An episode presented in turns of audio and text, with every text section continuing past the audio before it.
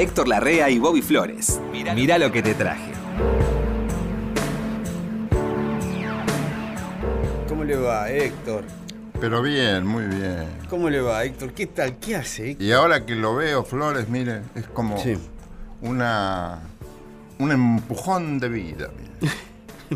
Encontrarme con esa esa felicidad que usted tiene en su rostro. Así es, Héctor. Y eso que no traje la cara completa hoy. No, ¿no? No, no, no, no. Hay días que uno sale sin la cara Sí. completa. Sí, Y hay días que uno quisiera no tener cara.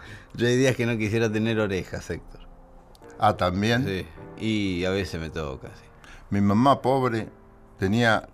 Era un complejo, yo creo, de que yo era muy orejudo, así las orejas muy pantallas. No, tiene, usted tiene unas orejas muy lindas, Héctor. Entonces, tengo orejas muy lindas, pero debe ser porque mi mamá me, me las, me las ataba no sé con qué, las pegaba no sé con qué, Se la pegaba. las pegaba al, Sí, al muy- cráneo. Muy habituales. y después así. resulté, sí, después fui famoso entre las chicas por mis orejas. Yo pasaba y decía, mira qué lindas orejas tiene ese muchacho. Sí, bueno, lo primero que uno ve de usted es la oreja. Por La más que esté de oreja, frente, sí, sí, uno ve esa oreja. Es una oreja que ha sido trabajada. Una oreja trabajada, Sí. con amor de madre. Y, ¿no? y después con la música, ¿no? Que Y le, con- le va formando la amor. oreja. La, la música va formando la oreja. Esa es una buena definición que a mí no, a mí no se me ocurriría. Sí, sí. Es cuestión de oreja. Es cuestión de oreja. Mire la importancia que tiene la oreja. Yo que me quedo de un oído medio sordo y del otro Sí. más o De uno casi nada del derecho y del otro la mitad. Como muchos Sí. de los que trabajamos con auriculares. Yo también. Pero tengo la fortuna de que cuando trabajo no, no tengo ese problema. Yo con los auriculares escucho cualquier Claro, cosa. claro. Hasta los suspiros de la gente que pasa.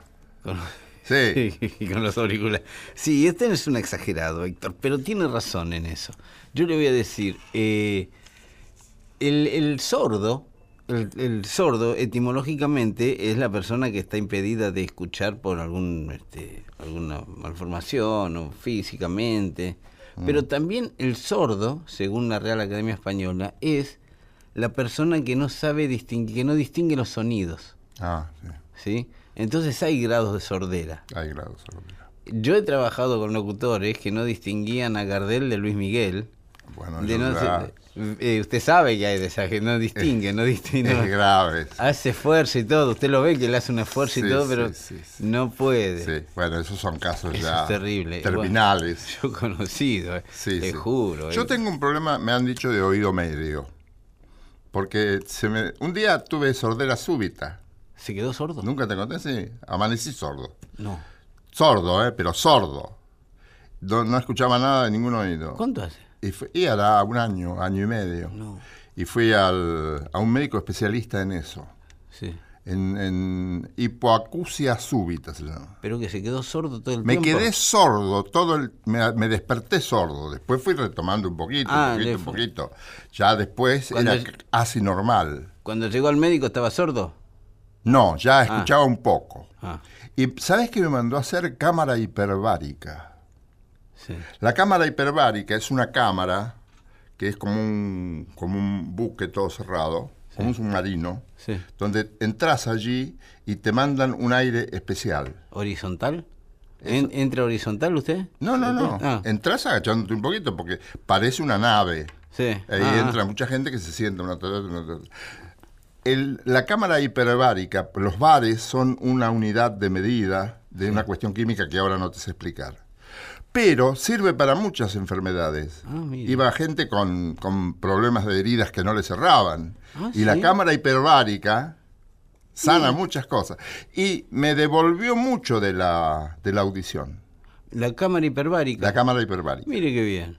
Mire, Héctor. Eh, hay, hay novedades que te benefician. Sí. Ahora lo empiezan a reconocer también las prepagas. Menos Algunas prepagas te lo, te lo. Menos mal. te lo subvencionan. Sí, algunas seguro. Todas nunca. ¿Qué hace por acá, Flores? Nada, pasaba. Usted sabe. ¿Trajo al- algún disco hoy o nos vamos? Mire, justamente, justamente le traje un disco de eh, dos, eh, dos negros, eh, ya fallecidos ambos. Kenny Barrell, uno, eh, guitarrista de jazz, Mm. y John Coltrane. el otro. Eh, eh, saxofonista. Tengo una discografía, me estoy fijando, de John Coltrane. De no John todo, Coltrane. porque es mucho lo que No, grabó no, ese no se puede todo. Porque Pero tengo bastante. Te voy a traer uno de estos días para que lo veas, ¿no? Sí, sí, sí, sí. Bueno, eh, acá se juntaron los dos. Kenny Barrell y John Coltrane. Estaban los dos ya en, estoy hablando de años sesenta y pico, estos ya habían pasado por la banda de Miles Davis, eh, ya eh, tenían su nombre y se juntan, merced a una amistad que habían cosechado de verse en los escenarios, ¿no? Y hacen un disco, cinco o seis canciones nada más, no más que eso pero de una belleza y de un buen gusto para el arreglo, para todo, para la elección del repertorio, el arreglo, los tiempos que se tomaron. Dos caballeros, mire, una el solo voz, ahora el solo, ahora vamos los dos juntos. Qué bien, ¿eh? Una delicia. No como aquellos que hacían el show, el solo largo para que el otro, Para que el ra- otro, rabiara. Para que no tenga tiempo. otro. Sí. Bueno, ¿quiere escuchar a Kenny Barrell y John Coltrane haciendo Light Stone? Es un regalo, amigo. Vamos. Gracias.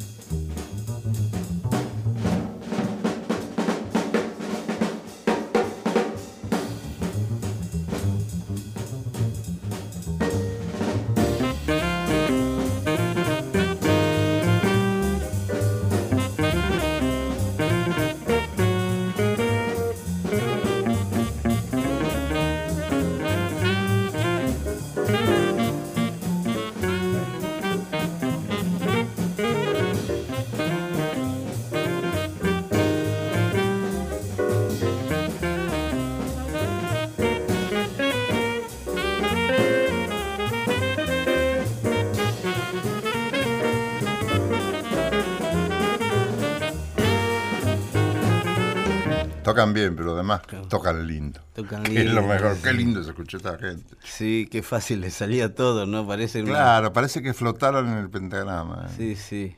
Bueno, Kenny Barrell y John Coltrane estaban en, y yo creo que estaban en el cenit de su carrera. en Y este el nivel de conocimiento de cada uno del instrumento, ¿no? Claro. Es una familiaridad con el instrumento que Y forma del- parte de ellos, ¿no? y del otro, porque usted le lo grabaron en tres días esto. ¿Ah, sí? Sí, sí, di- di- dice grabado 16, 17, 18 de enero del 67. Eh, se Te espero que- mañana a las nueve. Claro, salían, ¿qué hacemos hoy? Vamos a hacer este el aire esto. Ok, un, dos, tres, y le daban. Sí, Y ahí le salía. Bueno, yo te traje a dos muchachos que no estuvieron siempre juntos. Sin embargo, este disco que yo tengo se llama Juntos para siempre. Ah. Y son Bebo y Chucho. Vos lo tenés. este. Sí, baby, sí, lo tengo. Bueno. ¿será posible que tengas todo? No, el otro día no tenía el Diraquere, lo estuve buscando y Ah. todo. Me, me costó encontrarlo, ¿eh? Ahora lo perdí. El Diraquere. No lo tengo, no sé, no tengo que buscarlo porque encontré otro Iraquere. Tengo casi todo Iraquere. Mire, es- Sí, pero ya son como 50 discos. yo tengo menos. No, pero. Pero hay uno en ese disco que yo te quería que vos escucharas y Mm. que ahora perdí. Hay un Mozart grabado ahí. Cinco minutos de un Mozart, no me acuerdo cómo se titula. ¿Por Iraquere? ¿Eh? Por Iraquere, sí. Mire. No, no. Sí, tocan lo que quieran. Era cualquier nivel porque tenían, tenían conservatorio, Claro. tenían academia. Ahí no hay nada que hacerle. No, no. hay No, nada no. que hacerle. El que estudió, estudió. El que estudió, estudió. ¿Sabes por qué? Hay quien de- de- desprecia el, la técnica. El academicismo. El academicismo. Pero yo digo que es el academicismo te ayuda a expresar mejor los sentimientos. Claro, claro. Te enriquece la música. Es que es el comienzo, no el fin del academicismo. Claro, no vas a vivir pensando en esto se hace de esta manera. No, vos, no. vos tocás, Claro. supongo, ¿no? Yo no soy músico. Sí, sí, yo he visto músicos que han salido de, de- de academia con otros que han salido de la misma escuela, digamos, de la misma academia, y uno se fue a la, a la estratosfera y el otro quedó haciendo el arreglo de siempre. Que Y está eso bien, pasa pero- mucho, eso claro. pasa mucho. Pasa mucho, porque es, es, además hay una parte genética que, digo yo, ¿no? No puede ser, puede No ser. sé sí. si es así. Sí, sí puede ser. Bueno, traje a Bebo y, y Chucho, Sí, que son padre e hijo. que son padre e hijo. Eh, Chucho murió, perdón, este, Bebo, Bebo, murió, Bebo murió. Bebo, el padre, murió. Él se había ido de Cuba en 1960, En plena revolución. sí, y no volvió. Y se veía de vez en cuando con, Con Chucho. con Chucho. En alguna... Ah, Chucho se quedó en Cuba. Chucho se quedó en. Cuba. Y el- Y el padre no. Entonces se vieron en algunas actuaciones en el exterior. Otros dicen que estaban enemistados, pero es lo que pasa siempre, ¿viste? Sí. Que uno dice esto y A y el otro dice Z. Sí, sí, sí. De- de- por los comentarios que yo he leído últimamente, los tipos andaban bien. Lo que pasa es que uno vivía, creo que en, en- Bélgica fue a vivir Bebo, que se casó de nuevo. Él tenía un matrimonio y tenía hijos en, en Cuba, entre ellos Chucho. Claro. Pero tenía más hijos. Hijos varones e hijas mujeres. Ah, Sin embargo, se fue y no volvió. Y se- no sé si se habrá separado, creo que sí, pero se volvió a casar, supongo, si no recuerdo mal, con una mujer belga. Después pasan, pasan los años, tratan de juntarlos para que graben algo, porque envejecía Bebo. Y vos sabés que los humanos tenemos la costumbre de morir. Sí. Y de madrugada, como Sí. mueren los que saben morir, como dice Ferrer. Así de madrugada, ¿eh? ¿Te acordás de Balada para mi Balada muerte? para- Claro, moriré claro. De, mo- moriré La- de madrugada, que es la hora en que mueren los que saben morir. Qué, es, qué grande eso. ¿eh? Sí, la balada para mi muerte, qué Sí, grande. balada para mi muerte. Bueno, entonces un día, Sí. ¿vos te acordás de cuando se hizo lo de mm, el- lo de Bebo Valdés acompañando a este cantador, Ah, Cigala. al Cigala, Bebo, Diego. Bebo el Cigala? Diego el Cigala. Ahí intervino mucho para que fuera a grabar a España Sí. y también para que se encontrara con Ah. Chucho, su hijo, em, Paquito de la Rivera. Claro. Paquito de la Rivera. De Iraquere. De Iraquere, todo Todos todos- los músicos del de- planeta de. Claro. Entonces, bueno, arreglaron, vino Bebo, después al tiempo este, mm, lo juntan con Chucho y deciden grabar. Y acá, por ejemplo, Chucho Valdés graba Preludio para Bebo y Bebo graba un- una canción para Chucho que se llama A Chucho. Y bueno, Y juntos tienen una canción que se ve que les gusta mucho porque la grabó Bebo con el Cigala y ahora la grabaron a dos pianos. sí. Es una maravilla, no hay, no hay que decir nada, hay que escuchar. La canción se llama Lágrimas Negras y vos la Ah, conoces de ida y de vuelta. sí. Que en el disco de Bebo y el Cigala hay un, dos solos, uno de Paquito de Rivera y otro de Bebo, que son, francamente, cosas para la historia, como sí. es esta grabación. Sí, sí. ¿Querés escuchar las flores? ¿Cómo no? Me encantaría. Dale.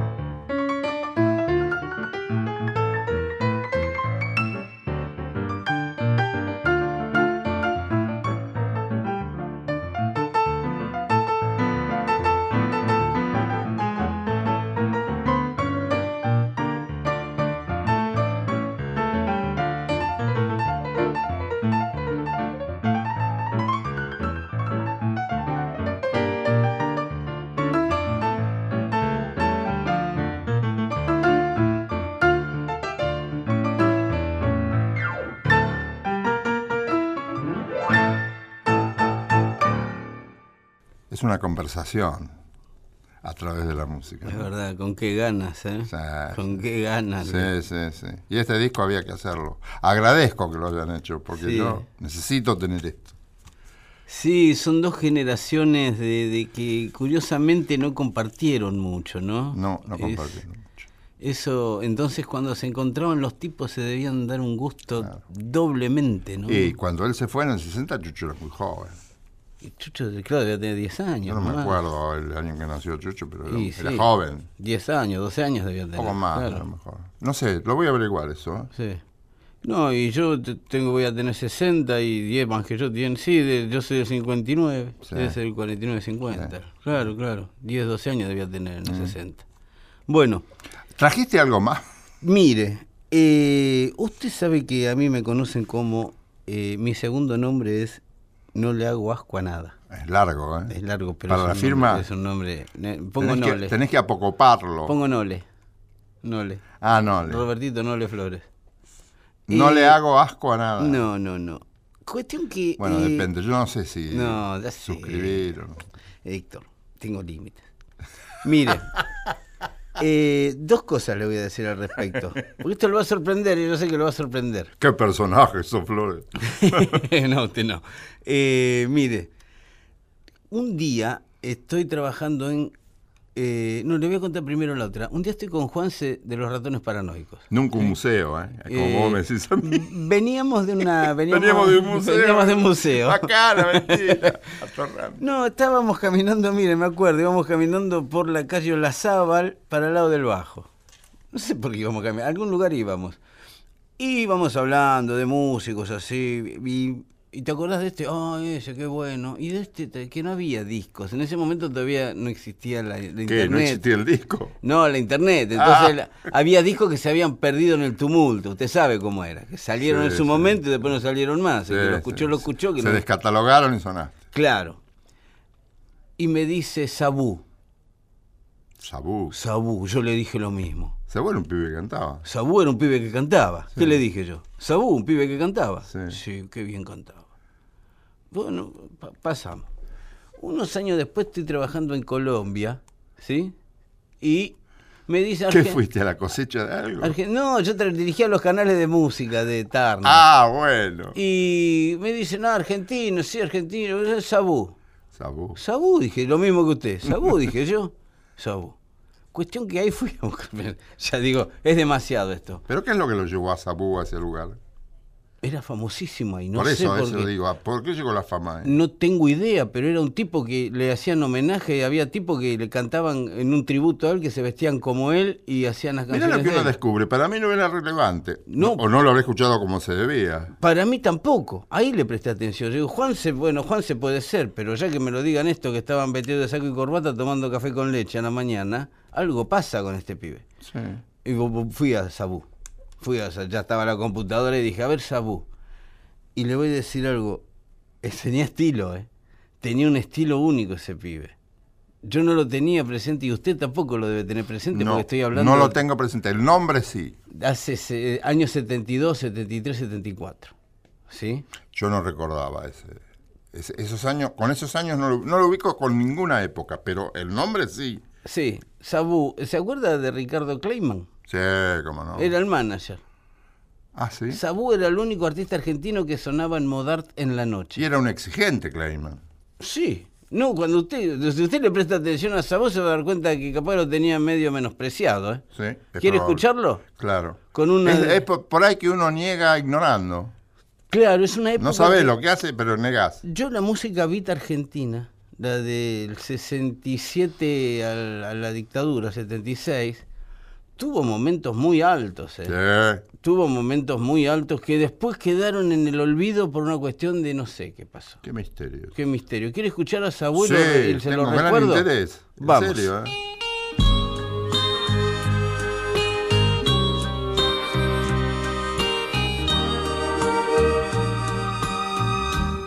Si no quieres ser mi amor, por favor,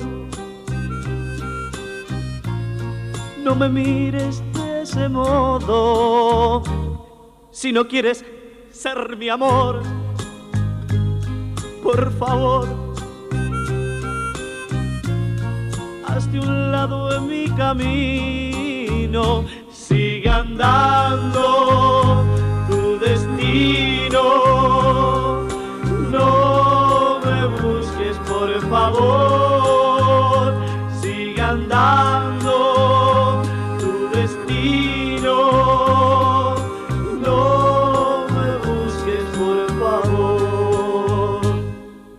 Tienes un amor, por favor.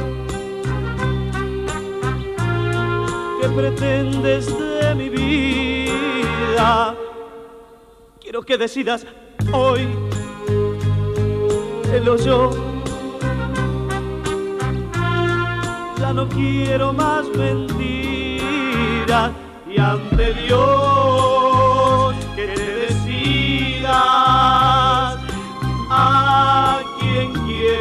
los dos y ante Dios que te decidas a quien quieres de los dos. Solo tú. En tu conciencia encontrarás la solución. Quizás él pueda lo que nunca pude yo. Yo solamente te entregué mi corazón y esta canción. Y si Dios quiere que sea yo el elegido de los dos, no tengas miedo en darme todo tu calor. Dame tu vida, dame tu amor. Si ya tienes un amor por favor. ¿Qué pretendes de mi vida? Quiero que decidas hoy el yo. Ya no quiero más mentiras y ante Dios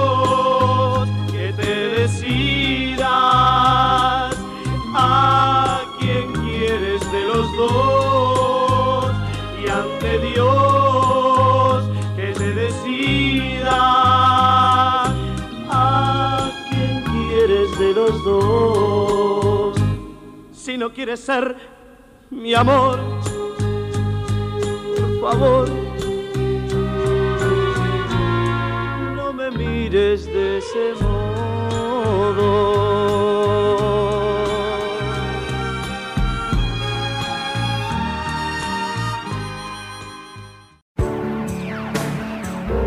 Sigue la radio. Mira lo que te traje. Vos sos Flores, ¿no? Así es, Flores. con ese. Señor Flores, Sí, eh, ¿conoce a un hombre llamado Astor Piazzolla? lo tengo. De... El otro día vi a Pipi, ¿te acordás que decíamos que Pipi Sí. era parecido? Es igual, Pipi sí. Piazzolla, el nieto. Sí, otro peinado.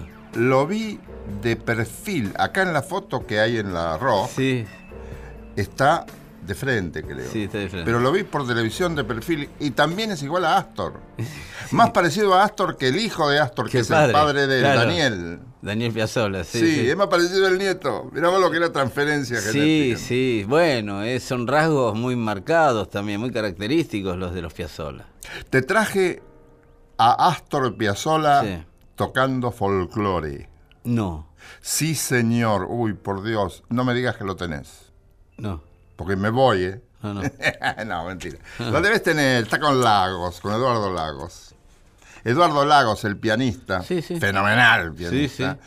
Pianista del nivel de los mejores en, en la Argentina, ¿no? Sí. Pero era odontólogo y no se dedicaba del todo. Ah, a ¿sí? esto. Sí, era odontólogo. Ah, mire. Gran pianista. Sí, sí. Muy amigo del, del Mono Villegas. Amigo de todos, de Claro. Navarro, de, de Sí. todos estos que conocemos nosotros. Sí. Y. Estuve, perdón, ahora que me- estuve con el hijo de Pocho Lapuble, ¿Ah, sí? que está haciendo un documental, que quizás lo venga a ver. Sobre. Le manda un, un gran abrazo al padre. Gracias. Le quedó. ¿Ah, sí? tiene mucho, el padre dejó muchas partituras sin grabar. Ah, sí. Y el chico es músico y las está haciendo y está haciendo una película también. Mira qué bueno. Sí, sí, Pocho Lapuble. Qué interesante. Ahora, porque yo creo que tocaron todos esos juntos. Claro, pero acá está Eduardo Lagos, que hizo un disco. Sí. En algunos discos está Hugo Díaz, Hans Oreja, que la vez pasada, la vez pasada lo Sí, pasamos. sí, sí. Y yo te lo mostré. Y ¿Qué Hans está de invitado Astor ahí? De invitado, hace una parte muy No. importante. Pero está Astor como bandoneón, Sí. Antonio Agri como violín, Oscar Cardoso Campos, que toca naturalmente el piano, Claro. Jorge López Ruiz, que toca el contrabajo, Sí. Jorge Padín, que hace percusión, Mariano Tito, que hace el xilofón, este, arreglo y dirección orquestal, Oscar López Ruiz. Claro. ¿Qué te parece los todo. niatos que juntaron? Todo, todo músico de Piazzolla y de, de grandes. Todo de primera. Y este disco es histórico porque no creo que en otra ocasión Astor haya grabado otra vez folclore. Me sorprende muchísimo este, era de, de tenerlo de invitado a Astor, había que, primero, había que llamarlo y tenerlo de invitado a Astor. No, pero eran amigos, íntimos Está amigos. bien, sí, pero por más que sea amigo, si usted lo llama Astor, sabe que le va a comer la canción. Astor. Ah, sí. Eso. No, pero se lo habían escrito. sí, sí, igual. Le escribieron la parte. No. ¿Querés escucharlo? ¿Cómo no? Bueno, se llama Por Vivir. Vamos. Una samba.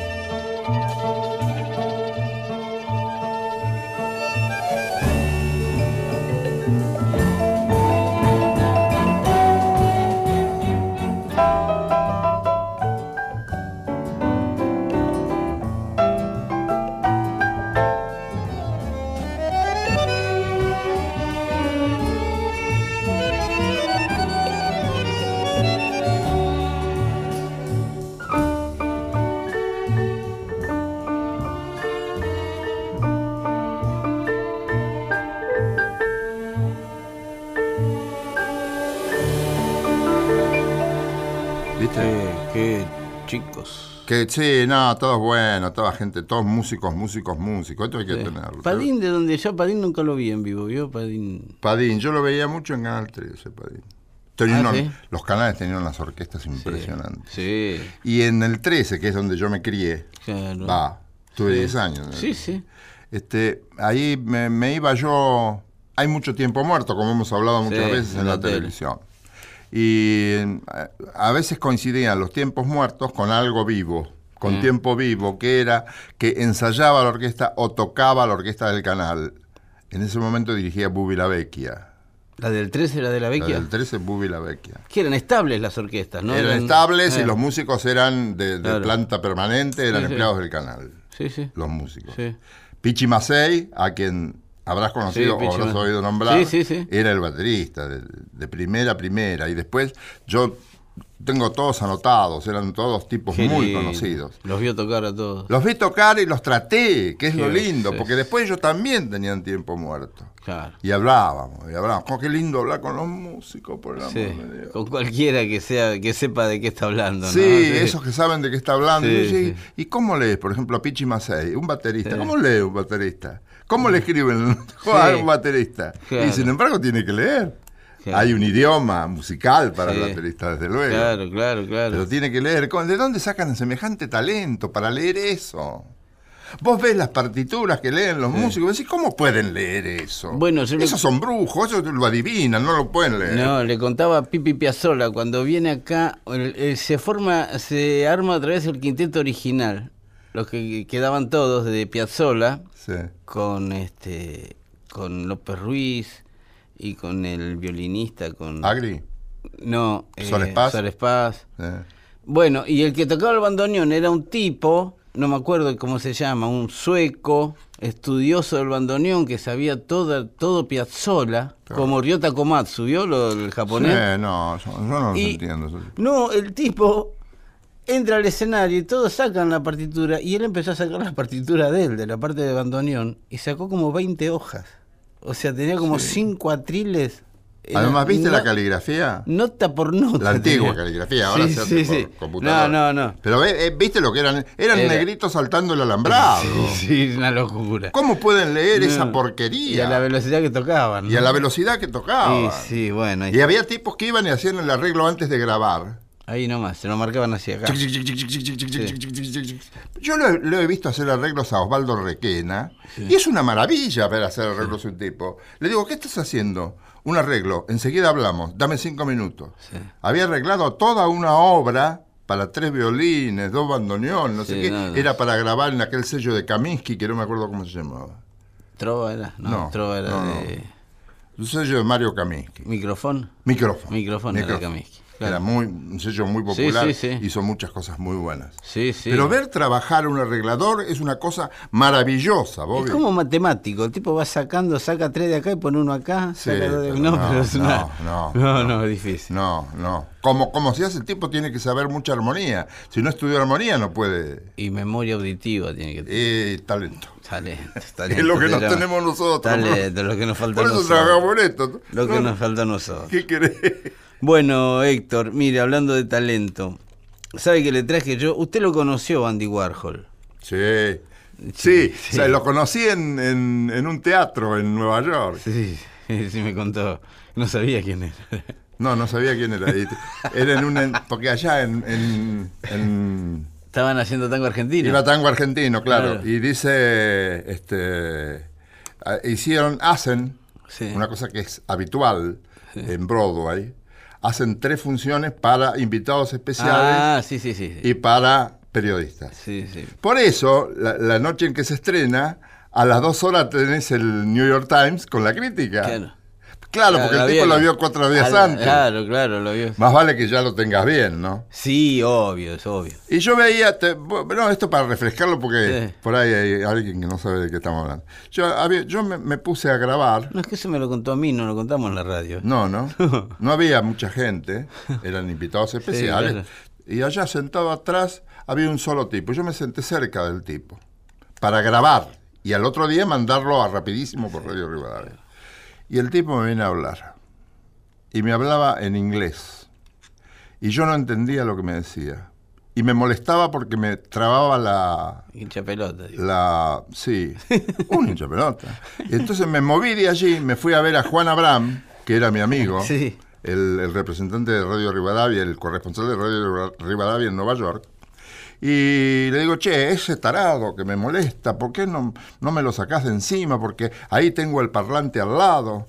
Mira, sí, ¿sabés quién es ese tipo? No, no sé, es un, un- un Molesto.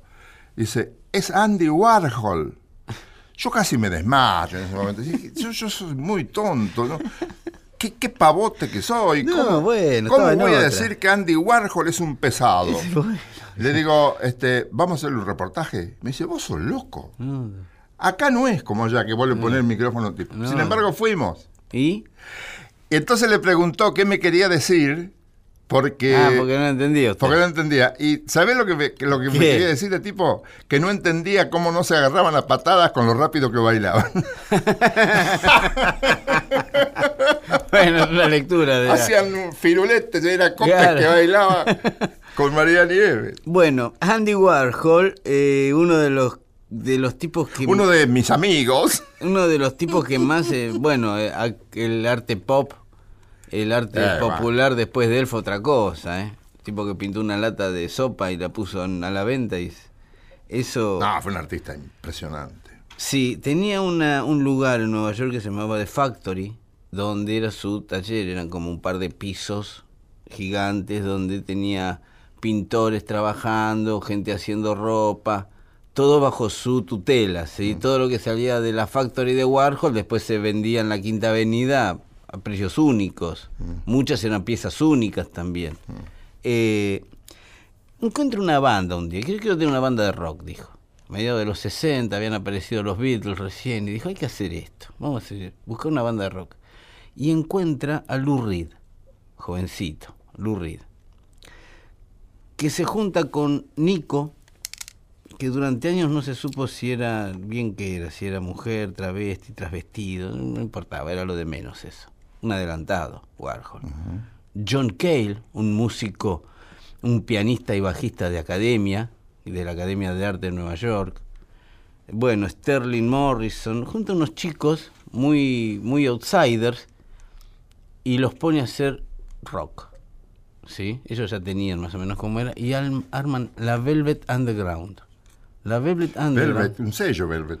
Velvet es un sello. Sí, sí, esto era, no, la Velvet Underground se llama, la banda se llama Velvet Underground. Pero ¿sí? tiene- no tiene nada que ver con el sello. No, no, no, no, eran, eran de ahí, producto de Andy Warhol. Él los vistió, les armaba la escenografía de los shows. Fueron como un éxito así, muy underground. No sabía nada. De Nueva York, sí. No me lo dijo esa noche. No, bueno, de ahí sale Lou Reed. De esa banda sale Lou Reed. Eh, David Bowie era fan de la Velvet Underground. David Bowie le empieza a producir discos a Lou Reed porque era fan de Velvet Underground. Cuestión es esta, a este punto quiero llegar. La Velvet Underground vendió 5.000 discos de su debut, de su disco debut, lo cual es nada. En Nueva York eso es nada. Es un fracaso. ¿sí? Ahora, lo que dijo muchos años después el mismo David Bowie del disco de la Velvet Underground. Dijo, vendió 5.000 discos, de los cuales se formaron 5.000 bandas de rock. O sea, tipo que escuchaba ese disco, tipo que hacía una banda de rock. ¿Por qué no se vendió más? No, después sí, después con el tiempo, cuando ya Lou Reed se hace solista y todo empieza a venderse. Porque una venta floja, más Sí, o menos, sí. es 500 mil. No, no, esto fue un desastre. Esto fue un desastre. O sea, era para un público muy, muy minoritario. Eran los 5.000 que iban a ver Andy Warhol a todos lados. Eso compraron el disco. Ahora, fue el disco más influyente de la historia del rock. Creo que en ese momento superando a los Beatles y los Stones. Qué fenómeno, ¿no? Sí. ¿Quiere escuchar qué hacía la Velvet Underground en el 66, 67? ¿Qué te parece? Sí, bueno, vamos a escuchar. Esto se llama. Tenían también, aparte de unas armonías muy extravagantes para el rock, letras muy, muy callejeras. Esto se llama Waiting for My Man, esperando al hombre. ¿Qué empieza diciendo acá estoy? Esperando al hombre en una esquina de Lexington con 25 dólares en la mano. Y ahí se imagina usted la historia que viene después. ¿Quiere escuchar a la Velvet Sí, Underground? Ahí va. claro,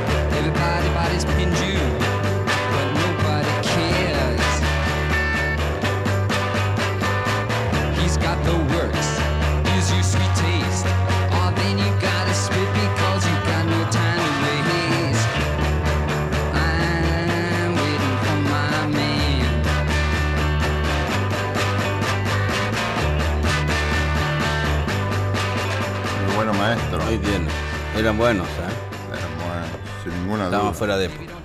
¿Sabés qué te traje? ¿Qué me trajo? Un vals. Un vals, una cosa popular, muy relacionada con la música popular argentina. Y un intérprete llamado Charlo. Charlo Sí. por Charlotte. Era, él se llamaba Carlos Pérez. Bien, Carlos eh, como se- él vivía cerca de Riestra, se puso Carlos Pérez de la Riestra, pero le dijeron, no, es muy complicado. Muy complicado. Bueno, llámeme Charlotte, porque yo soy admirador de Chaplin. Ah, Entonces dice, bueno, Charlotte no. Pero, no está acostumbrada la gente a acentuar a la francesa. Estamos hablando de 1920 y pico. claro. Y este. dice, Como bueno, Morris. Como Morris, el padre de Antonio. Claro. Morris se llama Morris porque se llama Mauricio. claro. Entonces le decían Morís. Morís, claro. Y se lo escribió, ¿cómo te llamas? Morís. No. Y se ponía Morris. Bueno, este Charlo era, era de familia acomodada y entonces lo hicieron estudiar muy bien el piano. Mm. Ah, ¿sí? Eh, Esa es el- la ventaja de ser de familia acomodada, Sí. que puedes estudiar música de chico. Con un piano. Y con un piano. Y con un que tener piano. un. Había claro. que tener un piano. ¿eh? Bueno, hay que tener un En su piano. casa no había piano, ¿no? No. Teníamos que un día te voy a contar cómo era mi casa. Y vas a ver cómo no podía haber piano, porque se enterraba en la tierra las patas. Claro. Bueno, este, este hombre, Charlo, es uno de los más grandes este, compositores que existen. Salió compositor. Ah. Él no escribía letras. La le- Las letras con él las escribía Cadí, como escribía González Castillo. Ah, él hacía la música. Castillo. Él hacía la música. Fue dire- para mí que ha aprendido armonía. Porque si no sabía armonía, no podía, vos no podés componer con esa calidad y esa sutileza si no sabes mucha música. Y entre ellos composición, armonía, sobre todo. Claro, claro, claro. Hay un vals que tuvo un gran éxito, que es diferente a todos los valses, no es un vals criollo, es un vals argentino, desde luego. Al lánguido compás de un vals de Chopin, mi amor te confesé sin ver que más llamaba tu atención aquel vals. Y tiene una segunda parte muy linda, que ya lo vas a ver, melódicamente hermosa. Eh, fue un éxito de varios cantores y de varios dúos, pero acá lo canta Charlo, acompañado Ah, por mismo. guitarras, Sí. y vas a ver qué lindo es. ¿Cómo no? ¿Querés escucharlo? Pero por favor.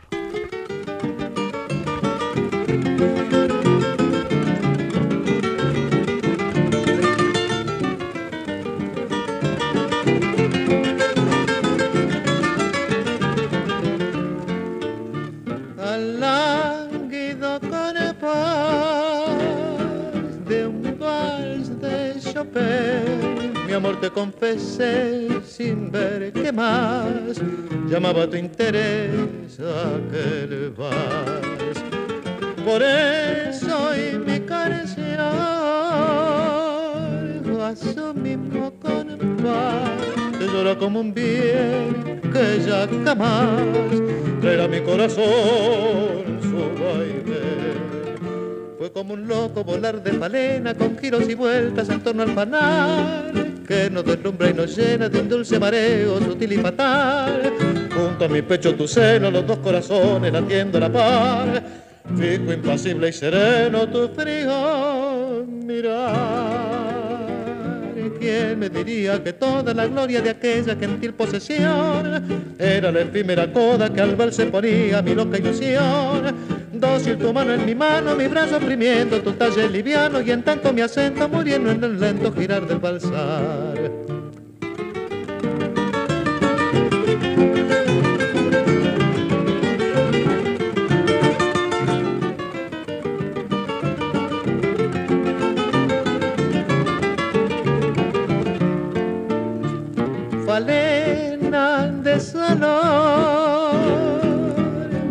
Corazón también, su salada ilusión que tenaz, girando en aquel vals de Chopin, borracho de pasión y ciego de querer, se lanza tu atracción sin ver qué más que un alma en ti mujer hay un más. Fue como un loco volar de palena con giros y vueltas en torno al panal que nos deslumbra y nos llena de un dulce mareo sutil y fatal. Junto a mi pecho tu seno, los dos corazones latiendo la par, fijo, impasible y sereno, tu frío mirar. Que toda la gloria de aquella gentil posesión era la efímera coda que al vals se ponía mi loca ilusión? Dócil tu mano en mi mano, mi brazo oprimiendo tu talle liviano. Y en tanto mi acento muriendo en el lento girar del balsar.